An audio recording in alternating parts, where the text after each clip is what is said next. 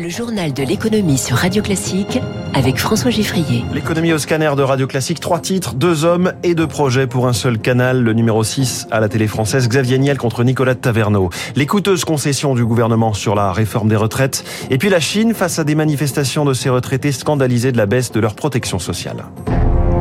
Radio Classique. Un face-à-face télévisé, ou presque, puisque c'était certes filmé et diffusé en direct, mais sur Internet. Et surtout, c'est à quelques heures de décalage que se sont échangés les arguments des deux camps voulant s'emparer de la fréquence d'M6 ou bien la garder.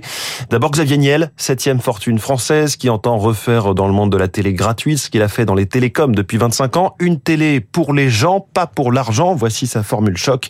Et voici comment il a démarré son audition face à l'ARCOM hier matin, l'autorité de régulation de l'audiovisuel. Ce que nous vous proposons euh, aujourd'hui, ce n'est pas de remplacer une chaîne par une autre, c'est de créer une nouvelle chaîne. Alors vous allez me dire, euh, pourquoi une nouvelle chaîne? Euh, Il y a une forme un peu de côté, euh, je sais pas, ronde servette, un peu automatique dans le renouvellement de ces chaînes. la preuve en est, il y a seulement trois candidats aujourd'hui pour deux fréquences hertziennes. Et moi, mon inquiétude, c'est de, de, ne plus avoir d'innovation et que très très vite, la télévision telle qu'on la connaît disparaisse euh, et qu'au bout du bout, en fait, ça soit des algorithmes définis très loin de nous qui donnent du temps de loisir euh, à, nos enfants. Et moi, je, je suis pas confiant à confier notre culture et notre débat public à des acteurs chinois ou américains. Xavier Niel propose notamment moins de pubs, plus d'infos, plus de programmes inédits, des premières parties de soirée qui débutent avant 21h et non pas 21h25, 21h30. Remettre à l'antenne le feuilleton Plus belle la vie que France 3 a arrêté il y a quelques mois. Il propose aussi deux tranches d'informations d'une heure et demie tous les jours à midi et 19h produites par une rédaction de 200 journalistes. Journalistes qui pourraient mettre un veto sur le nom du patron de leur rédaction, à l'image de ce que Xavier Niel a accepté au journal Le Monde dont il est actionnaire. Il explique que d'une manière générale, les plateformes mais les réseaux sociaux pillent, dit-il, les contenus de la télé. Nous, on veut faire l'inverse, on veut piller l'audience des réseaux sociaux pour les ramener vers cette nouvelle chaîne. Un projet donc euh, assez ambitieux, assez innovant et forcément, quand est venu dans l'après-midi le tour de Nicolas Taverneau, le patron d'M6, dont la fréquence est donc menacée, son discours face à l'autorité Arcom apparaissait bien plus sur la défensive. C'est le respect de nos obligations légales et conventionnelles depuis 36 ans engagement dans la production, diversité, indépendance éditoriale, neutralité politique. Non seulement la chaîne les a parfaitement respectées, mais aussi tout notre groupe. Les promesses ont été tenues. Vous me direz, c'est normal. Oui, mais c'est rare. J'en ai entendu des promesses en 36 ans. Elle est où la chaîne 23, chantre de la diversité, pourtant pourvue de parrains très riches? Elle est où la 5 qui a fait le concours l'épine des promesses à la création et qui a tenté, comme d'autres aujourd'hui, de s'emparer des programmes de ses concurrents?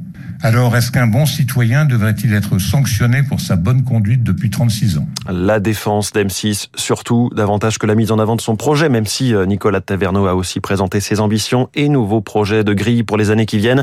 Réponse donc sur l'avenir d'M6 et du projet nommé 6 de Xavier Niel dans deux semaines, début mars. La cinquième journée de manifestation et de grève contre la réforme des retraites. On faisait le point sur les perturbations dans le journal de 6h30. Le texte, lui, est toujours à l'Assemblée avec quelques évolutions. Le gouvernement a déposé cette semaine un amendement pour assouplir le système des carrières longues, une demande chère aux députés les Républicains. Bonjour Zoé Pallier. Bonjour François, bonjour à tous. Cette nouvelle mesure doit éviter que ceux qui ont commencé leur carrière avant les autres travaillent plus longtemps. À l'origine, le gouvernement prévoyait 5 milliards d'euros pour les mesures sociales de sa réforme. Dépenses et recettes s'équilibraient quasi parfaitement à horizon 2030. Mais depuis, l'exécutif a élargi la revalorisation des petites pensions aux retraités actuels, puis renforcé le dispositif carrière longue. Les coûts dépassent désormais les 6 milliards et demi. À chaque concession, il faut donc trouver des financements. Les lignes rouges restent les mêmes, pas d'augmentation d'impôts ni baisse de pensions. Parmi les autres pistes, il y a la hausse des prélèvements sociaux sur les ruptures conventionnelles. Cela dégagerait 200 millions d'euros d'après Bercy, mais il reste toujours 500 millions à compenser. Le gouvernement pourrait à nouveau puiser dans la branche de la sécurité sociale dédiée aux accidents du travail pour renflouer celle des retraites, d'autant que des amendements déposés par des députés Renaissance, comme le fait d'accorder des trimestres aux pompiers volontaires, pourraient alourdir un peu plus la facture. Alors quand même, Zoé, ce n'est pas la première concession annoncée par le gouvernement et cela finit par fragiliser les l'équilibre financier qui était déjà subtil hein, de la réforme. Le premier ajustement date d'il y a 10 jours. Elisabeth Borne annonçait alors qu'un salarié qui a commencé à travailler l'année de ses 20 ans pourrait partir avec 43 annuités de cotisation contre 44 dans le projet initial. Une mesure insuffisante pour les députés les républicains et pour une partie du patronat. Ceux qui ont commencé encore plus tôt devront toujours cotiser 44 ans. C'est injuste, dénonçait l'Union des entreprises de proximité. Leur demande a été entendue, au moins partiellement. Ceux qui ont commencé avant 16 ans travailleront toujours 44 ans. C'était déjà le cas avant la réforme. En revanche, une personne qui a commencé entre 16 et 18 ans pourra bien partir au bout de 43 annuités. Coût estimé de cet assouplissement, 700 millions d'euros. Zoé Pallier et sa calculatrice pour Radio Classique. Il est 6h49. La suite du journal de l'économie nous emmène en Chine.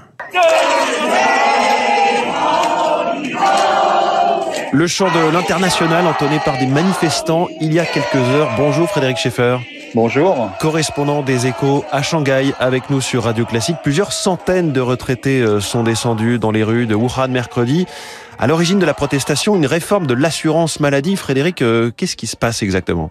Oui, des centaines, voire des milliers d'hommes et de femmes aux cheveux gris face à des policiers alignés en rang serré pour leur faire barrage. C'est une scène assez rare qui s'est produite à Wuhan.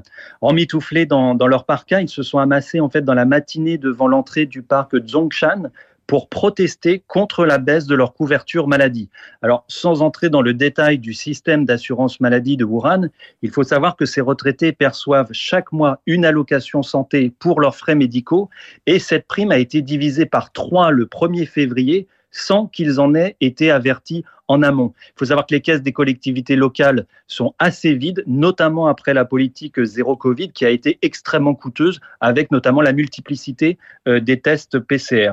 Alors pour défendre leurs droits, ils avaient déjà manifesté la semaine dernière, la semaine dernière pardon, devant l'hôtel de ville. Une délégation de retraités avait été reçue par les autorités, mais sans obtenir gain de cause, et c'est pour cela qu'ils sont retournés dans la rue. Et on imagine, Frédéric, qu'un mouvement de ce genre est assez, euh, voire totalement inhabituel. Oui, alors c'est extrêmement rare particulièrement dans un pays comme la Chine où la contestation est de moins en moins tolérée. Alors il faut savoir que les habitants de Wuhan ont la réputation en Chine d'avoir le, sang chaud.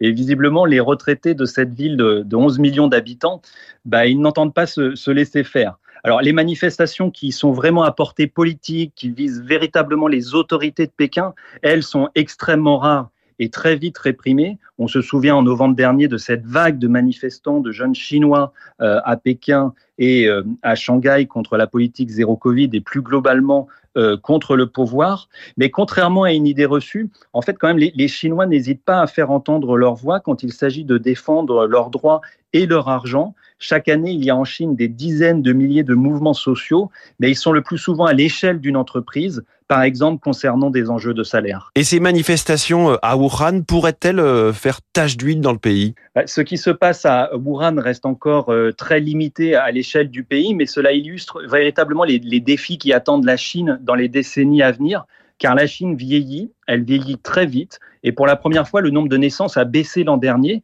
et l'Inde vient de passer devant la Chine comme le pays le plus peuplé au monde. En Chine aussi, la question de l'âge de départ à la retraite, elle préoccupe la population. Aujourd'hui, les, Chinois partent officiellement très tôt à la retraite. C'est 60 ans pour les hommes, 55 ans pour les femmes, voire même 50 ans pour les ouvrières dans les usines. Ce sont des règles en fait qui datent des années 50, au début du régime communiste, et aucun gouvernement n'a encore osé toucher à ce totem. Et récemment, la simple évocation d'un éventuel relèvement de l'âge de la retraite par un analyse financier indépendant eh ben, a enflammé les réseaux sociaux chinois. Pékin n'a pourtant annoncé aucune réforme, mais cet emballement sur Internet donne déjà une idée de l'extrême sensibilité du sujet en Chine. Frédéric Schaeffer, merci beaucoup avec nous en ligne de la Chine, où vous êtes le correspondant des échos. La suite des résultats annuels des grands groupes, il y a tout juste 20 minutes, c'est Airbus qui a publié ses chiffres 2022. L'avionneur a réalisé un bénéfice net record de 4 milliards 200 millions d'euros, 1% de plus qu'en 2021. Et ce malgré ses difficultés à augmenter la cadence comme il le souhaite euh, du fait de problèmes de sa chaîne de fournisseurs. Airbus a livré 661 avions et non pas 720 comme prévu. 720, c'est son nouvel objectif pour 2023. Pas de nouvelle montée en cadence donc. Autre géant qui s'apprête à publier ses comptes annuels, Orange. À cette occasion, Christelle Edeman, qui a succédé à Stéphane Richard il y a un peu moins d'un an à la tête de l'opérateur, va dévoiler son plan stratégique. Alors à quoi faut-il s'attendre? À quoi pourrait ressembler le nouveau groupe de télécom. Écoutez ce qu'en pense Stéphane Dubreuil, expert télécom et directeur du conseil chez Niji. On peut s'attendre à un recentrage sur son cœur de métier avec la cession de différents métiers qui sont peut-être moins rentables aujourd'hui et plus dans le cœur de la stratégie. Et donc des sessions peut-être à venir d'activités comme Orange Bank, les contenus, euh, on a déjà vu les télévisions OCS, et puis peut-être d'autres technologies et puis peut-être un renforcement dans des métiers qui étaient euh, cœur avant, qui sont euh, les métiers de l'entreprise, qui sont des métiers à très forte valeur ajoutée et très rentables pour l'opérateur. De son côté, la Française des Jeux, privatisée depuis 2019, a vu l'an dernier son chiffre d'affaires croître de 9% à 2 milliards et demi d'euros. C'est environ le double de son objectif euh, annuel. Une belle performance, peut-être même un peu trop belle aux yeux de l'autorité nationale des jeux qui supervise FDJ. Attention à ne pas abuser d'une situation de quasi-monopole, prévient le régulateur. Les explications de maître Patrick Hubert, avocat en droit de la concurrence au sein du cabinet Auric le traité sur le fonctionnement de l'Union européenne, le traité européen, prévoit que l'État ne peut attribuer des monopoles que s'il y a eu un intérêt général derrière. Et donc, au fond, l'intérêt général, euh, c'est un certain nombre d'activités de la Française des Jeux qui ont été définies par l'État. Le problème, c'est si vous développez avec ça de la publicité sur vos autres activités qui, elles, ne sont pas protégées par le monopole. Par exemple, la Française des Jeux, elle fait des paris sportifs, elle développe des paris sportifs. Ça, c'est pas sous monopole.